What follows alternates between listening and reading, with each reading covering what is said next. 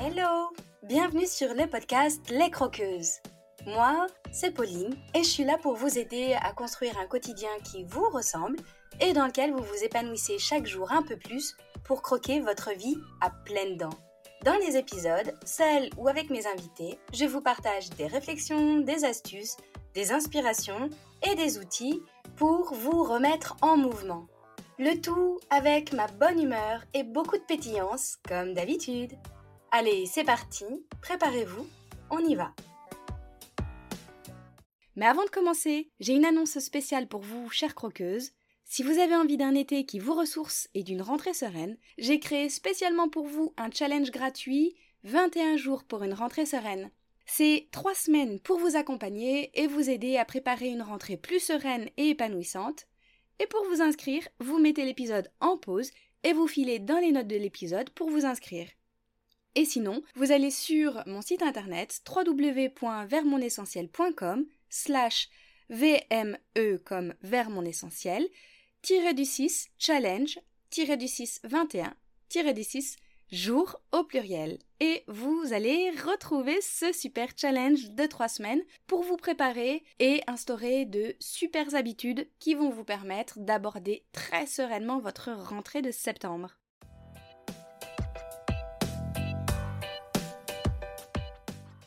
Salut Sarah Aujourd'hui c'est la deuxième fois que je t'accueille sur le podcast Les Croqueuses. Il y a deux semaines, tu étais déjà venu à mon micro pour partager un bout de ton histoire, un aspect que tu avais choisi d'évoquer, et aujourd'hui, eh bien, on va aller encore plus loin, on va gratter sous la surface pour révéler tout l'or qu'il y a. Tu vas tout nous raconter. Peut-être que pour les auditrices qui n'ont pas encore écouté le premier épisode qu'on a enregistré toutes les deux, je te propose de te représenter brièvement pour que euh, chacune puisse savoir un petit peu qui tu es, d'où tu viens, etc. Alors je m'appelle Sarah, je suis euh, de Genève, j'ai trois enfants, je suis artiste en résilience et euh, donc je fais de l'art avec de l'or. voilà. Super. Donc dans cet épisode, Sarah, eh bien en fait, tu as choisi de nous parler d'un autre aspect de ta vie aussi intense et qui ont pu aussi être euh, mis en lumière grâce à ce que tu as vécu par la maladie et ton corps. Est-ce que tu peux nous en dire un petit peu plus par rapport à, ce que tu as choisi d'aborder dans ce deuxième épisode? La maladie a permis que je réalise que j'étais dans un mal-être profond. Déjà, physiquement, que mon corps, ça n'allait pas. Il me faisait bien comprendre que ça n'allait pas, rien ne va plus, faites vos jeux, rien ne va plus. Et donc j'ai dû me poser en fait, comme je pouvais littéralement plus rien faire, donc j'étais en fauteuil roulant, j'étais alité en quasi permanent, je pouvais plus lire, écrire, ni rien. Donc on est vraiment face à soi-même, dans le plus pur soi-même qui soit. On peut plus se cacher derrière euh, le faire, derrière quoi que ce soit. Puis quand on est fatigué, on est on est ronchon, on est vraiment dans, dans notre jus le plus pur. On peut, on n'a pas l'énergie de mettre des masques une fois que j'ai pu commencer à accepter ces limites physiques, j'ai réalisé qu'en dessous, il y avait des failles émotionnelles que je m'étais cachée à moi-même depuis longtemps et dans lesquelles j'étais assez dans le déni parce que c'était trop douloureux pour moi à vivre. D'abord est revenu le fait que j'avais vécu des attouchements avec mon père, donc il y a eu un inceste. Ça a été un élément fort quand c'est ressorti, j'étais vraiment sous le choc. Donc ça a été un gros bouleversement dans ma vie. J'ai dû travailler euh, là-dessus par rapport à mon père. Ensuite, euh, donc j'avais vécu un, deuil par rapport à ma maman qui est décédée. J'ai vécu d'autres euh, abus, donc mon père m'a aussi battu toute mon enfance. Ça c'était aussi, je me dis, oh, ça va, c'est pas grave. Mais en fait, mon corps me dit, si, c'est grave, ça ne va pas du tout. Et puis j'ai encore eu d'autres abus d'autres personnes, aussi mon ex-conjoint qui a eu des violences sexuelles aussi. Donc tout ça, ça s'est hum, mis bout à bout. Voilà, j'ai dû travailler sur ce gros dossier, on va dire, ce gros dossier d'abus qui était principalement sexuel et physique. Après, j'ai dû commencer à faire la, part sur l'abus que j'étais en train de vivre. Mais j'étais pas consciente à ce moment-là, parce que je me dis, tout va bien. je suis absolument formidable pour dire, tout va bien. Parce que la réalité est toujours douloureuse, donc on se dit, tout va bien. Parce qu'il y a des choses qui sont bonnes aussi des fois, donc on voit que celle-là, le reste, c'est pas grave. Et ça, euh, j'ai dû réaliser qu'en fait, de ces schémas d'abus que j'avais vécu avant, j'avais vécu tout un dysfonctionnement, une manière de survivre qui faisait que je vivais là présentement dans un abus différent parce que euh, il m'a pas battu mais euh, c'était psychologique et c'était presque pire parce qu'il y a des fois j'aurais préféré être battue au moins ça se serait vu j'aurais eu des bleus mais là ça se voyait pas de l'extérieur tout va bien une belle famille heureuse modèle tout ça c'est parfait. Sauf que non et j'étais très malheureuse et je pouvais en parler à personne. Le, le psychologique c'est vraiment compliqué parce que dans les mots, tout allait dans un sens d'encouragement et de, de, dire mais je te soutiens, euh, voilà. Mais dans les faits, on fait tout l'inverse en fait. Euh, on fait rien à la maison. À l'extérieur, on montre tiens, je te tiens le bras, je te prends le bras, tout ça, je t'aide. Et puis à la maison, je faisais tout alors que j'étais dans un état au lit. Enfin, j'étais au lit en quasi permanence, mais c'est moi qui m'occupais quand même du budget, de, faire à manger et, et tout. Donc c'était très compliqué. Et, pour moi, c'était cette tension entre ce discours euh, très cohérent, logique. On arrive toujours à trouver un truc qui, ah oui, c'est vrai. Et ma logique, c'est de trouver une faille.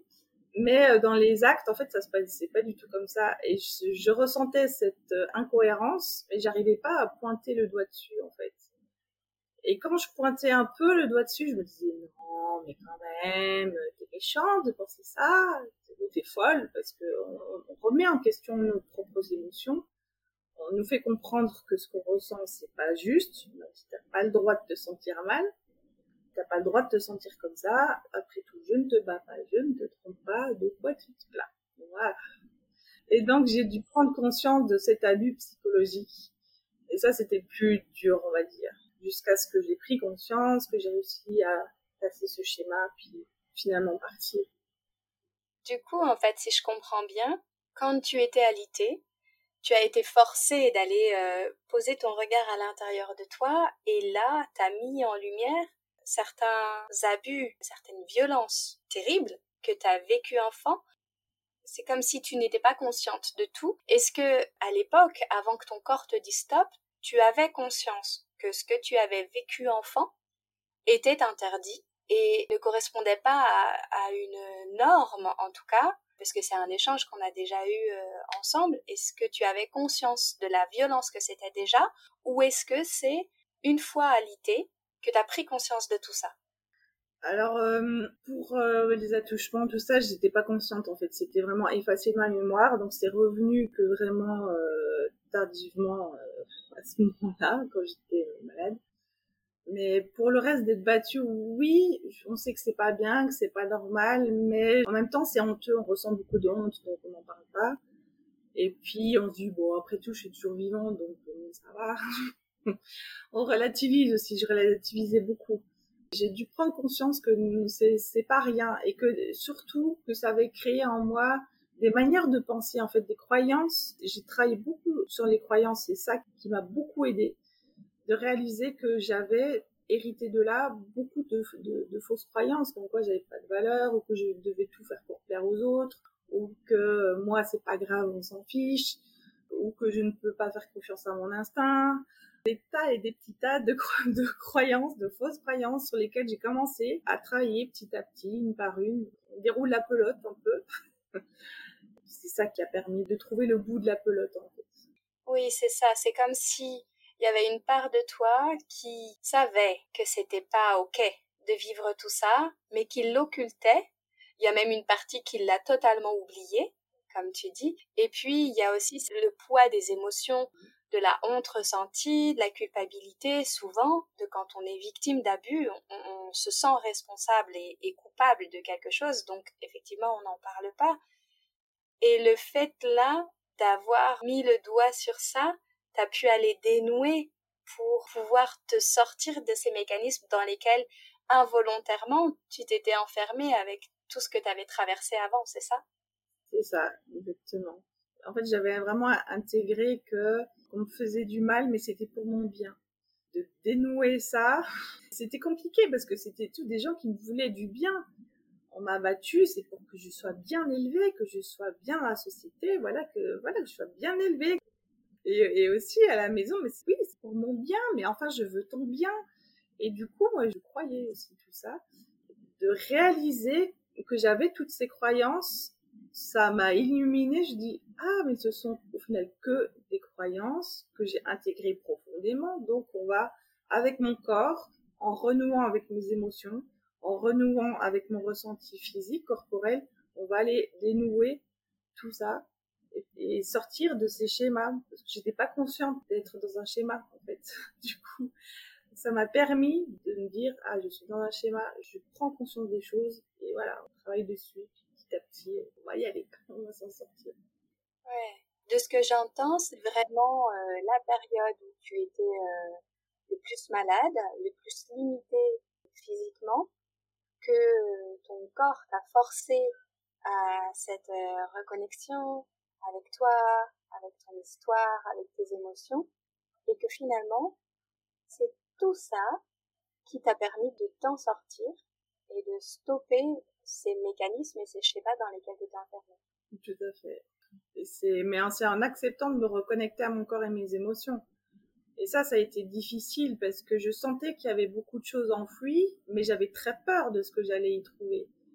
Donc, oser faire ce recontact à, soi-même, à mes émotions, à mon corps, quelque part, c'était une décision, et même une décision à prendre tous les jours, on va dire, d'oser, allez, je me reconnecte, je ne fuis pas, voilà, d'affronter en fait les choses.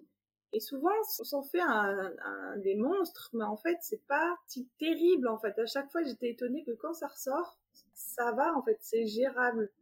Alors oui, c'est pas facile, mais c'est gérable. C'est nous qui nous faisons des monstres dans la tête aussi.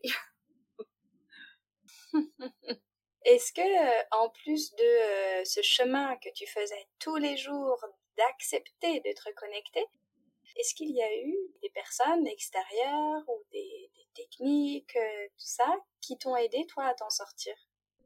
Alors j'ai pratiqué un peu beaucoup de choses, donc c'est un peu un melting pot. Hein. Je, je, liste un peu tout ce qui m'a aidé dans tout ça.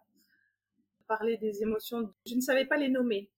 Je savais pas ce que c'était. Je ressentais beaucoup de choses, je ne savais pas les nommer. Donc de les visualiser, de ressentir, visualiser pour les nommer ensuite ça c'était une chose. De faire du journaling aussi, d'écrire sans retenue, sans, sans se censurer, moi qui me censurais tout le temps en fait dans mes pensées. J'ai fait de l'EFT aussi pour m'aider à, calmer mon système nerveux, recentrer. Ça d'ailleurs ça m'a beaucoup beaucoup aidé pour euh, sortir les croyances que j'avais et les émotions liées aux croyances que j'avais et reformuler positivement en installant d'autres c'était mon système nerveux qui était vraiment très très très euh, en hypervigilance en permanence. Euh, ça m'a beaucoup aidé pour calmer et pour euh, reconnecter au corps et, faire le lien justement entre les croyances et le corps, on va dire. Prendre des bains, de me reposer, de m'accorder du repos en fait. Une fois que je suis partie, j'ai quitté mon mari, j'ai aussi eu un suivi psychologique donc ça, ça m'a aussi euh, aidé. C'était super important parce que pour moi, il y avait beaucoup de choses que je ne savais pas encore si c'était normal ou pas. J'avais tellement normalisé beaucoup de choses qu'il me fallait quelqu'un d'extérieur pour me dire non mais ça, euh, non, c'est pas normal en fait. mais parce que voilà, je, ne savais plus en fait. Vraiment, mon thermostat était très déréglé. Je ne savais pas qu'est-ce qui est normal ou pas. Et donc, il m'a fallu vraiment un contexte extérieur et puis aussi avec d'autres personnes, avec des amis que j'ai commencé à me faire. Aussi des lectures que j'ai fait, me réaliser, ah, mais ça, euh, non, ça se fait pas, ou ça, ah, ça c'est ce schéma-là, donc euh, je comprends mieux. Et puis, bon, quand j'ai commencé à pouvoir relire, voilà, j'ai pu euh, aussi lire des livres, des éléments voilà, qui m'ont aidé aussi dans, le chemin. Et puis, surtout, là, l'art, évidemment, vraiment fait même une expo avec euh, un peu tout le chemin, toutes les choses que je pouvais pas euh, dire, mais que j'ai mis sous forme euh, de tableau pour exprimer un peu ce que je ressentais, ce que je vivais à ce moment-là. Et je me disais, peut-être un jour, ça parlera à quelqu'un et ça encouragera quelqu'un. Et donc, c'est aussi là que ça a commencé, en fait. C'était une art-thérapie déjà pour moi, mais c'est là que ça a commencé de me dire, mais j'ai envie d'aider d'autres. Je me suis sentie tellement seule à ce moment-là. Je me disais, peut-être un jour, ça aidera quelqu'un. Parce que je comprends. Je suis passée par là. Et peut-être ça, va juste donner ce petit truc à dire, ah oui, moi aussi, je ressens ça. Je suis passée par là et donner de l'espérance. C'est beau ce que tu dis parce que toi, t'as pas eu cette chance d'être entourée et t'as ressenti cet isolement. C'est aussi le propre, dans la majorité en tout cas, des relations toxiques. La personne qui isole son conjoint, son partenaire, pour aussi pouvoir garder cette emprise-là. J'entends aussi dans ce que tu partages que quelque part, quand tu as accepté toi de te reconnecter avec toi, avec toutes ces parts de toi qui ont été blessées et qui ont été bafouées aussi dans ton enfance, tu as accepté finalement la réalité dans, laquelle tu t'étais un peu enfermé euh, bah, sans le vouloir, hein, avec cette relation toxique, et tu as accepté d'y mettre un terme, de dire stop pour te retrouver toi et prendre ce risque alors qu'à l'époque tu étais quand même euh, très invalidé physiquement parlant. En fait, je me sentais tellement mal, je dis soit, je divorce, soit je me suicide. J'en étais arrivée là, et dans ma conception des choses, c'était hors de question que je divorce. du coup, je préférais me suicider quelque part. J'ai une foi assez profonde, et j'ai ressenti, il me disait, mais moi, je veux que tu, en fait, tu te suicides déjà depuis, un petit feu depuis des années. Moi, je veux que tu vives. Et du coup, j'ai réalisé que quelque part, en, étouffant tout ce que je ressentais, tout ce que je vivais, ça m'amenait dans un processus de mort, en fait.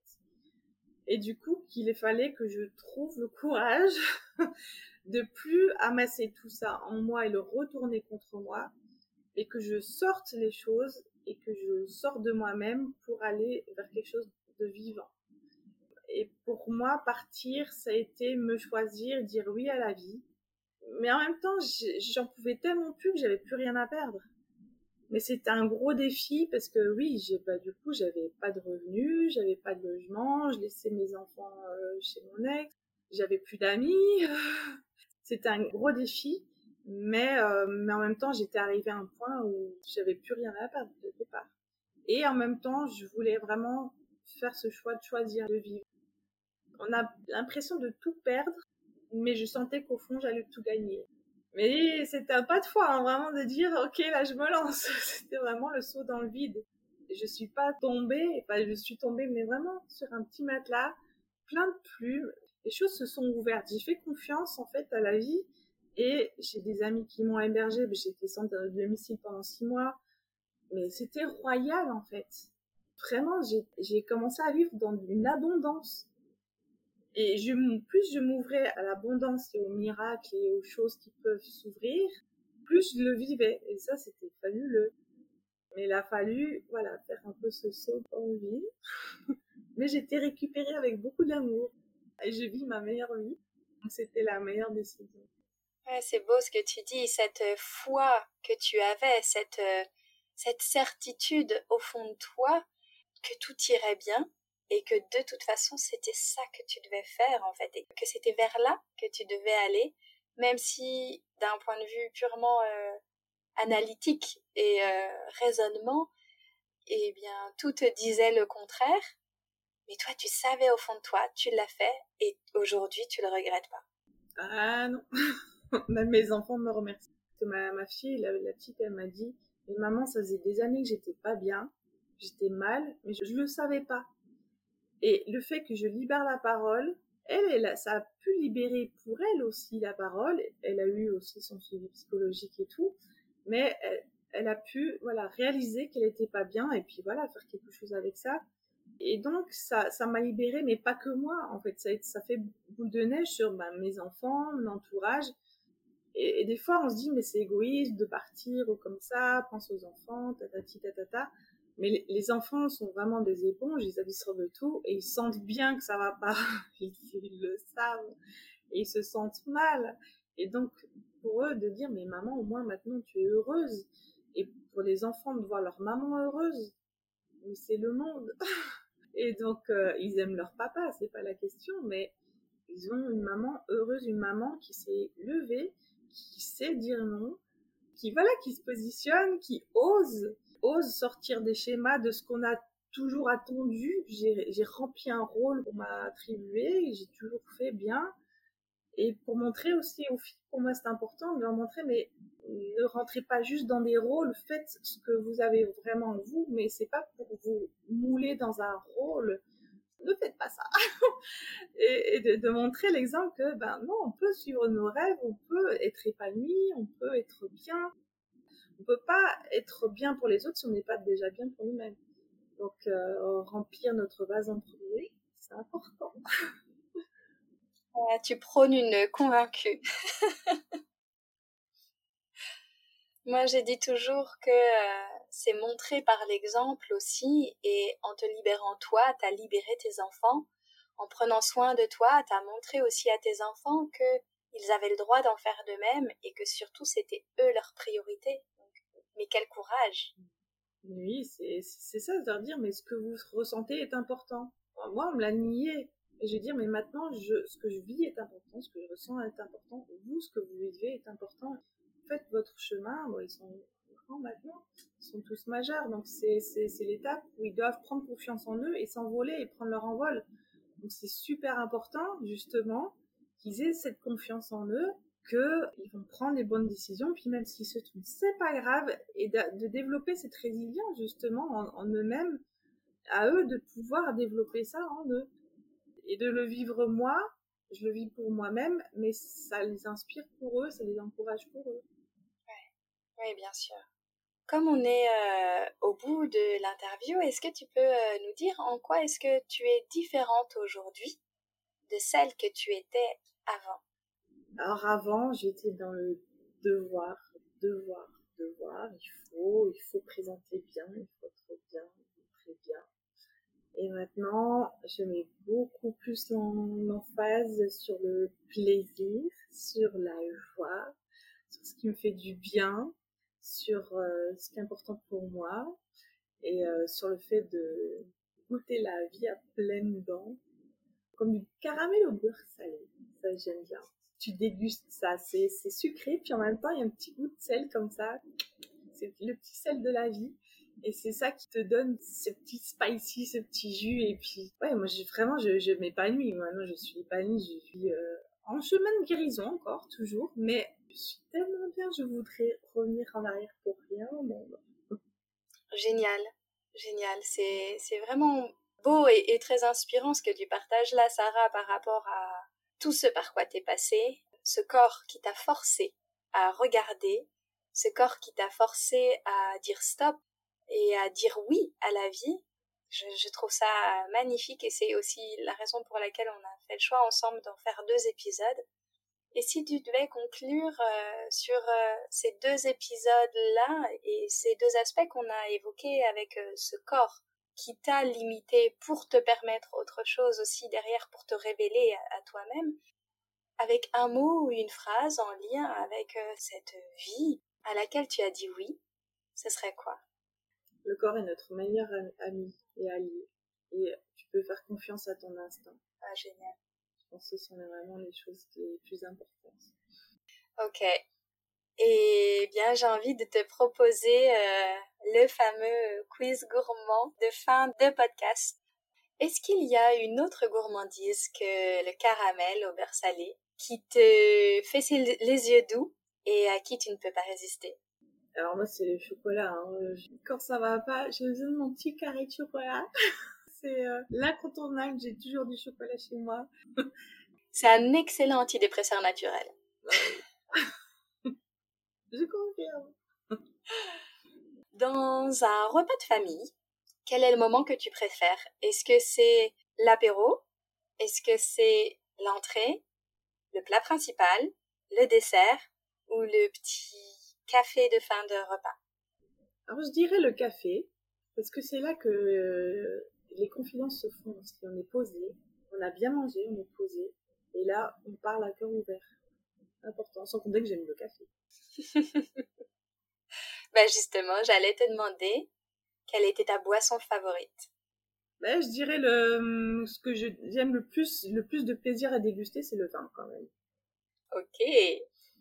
Et si tu devais nous donner un plat exotique ou peut-être épicé que tu aimes, ce serait quoi?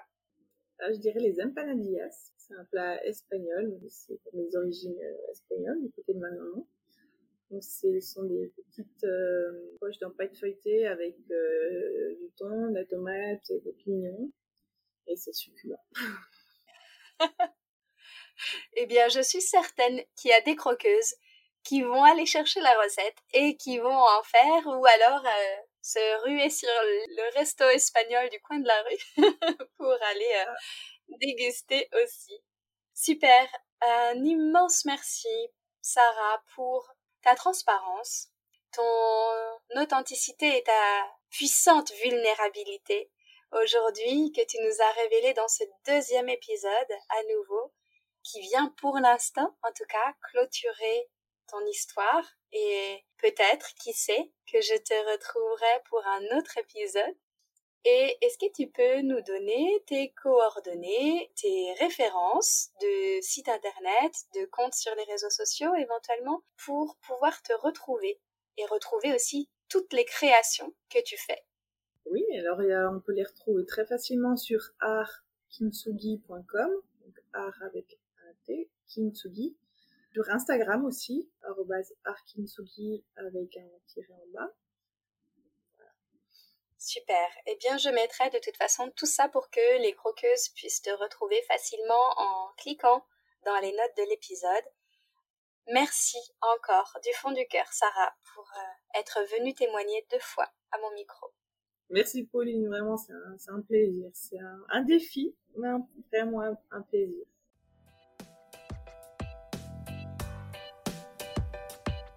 Et voilà les croqueuses, c'est la fin de cet épisode.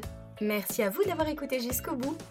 Si vous avez trouvé la gourmandise de mon invité, n'hésitez pas à m'envoyer un message ou un commentaire. C'est toujours un plaisir de vous lire.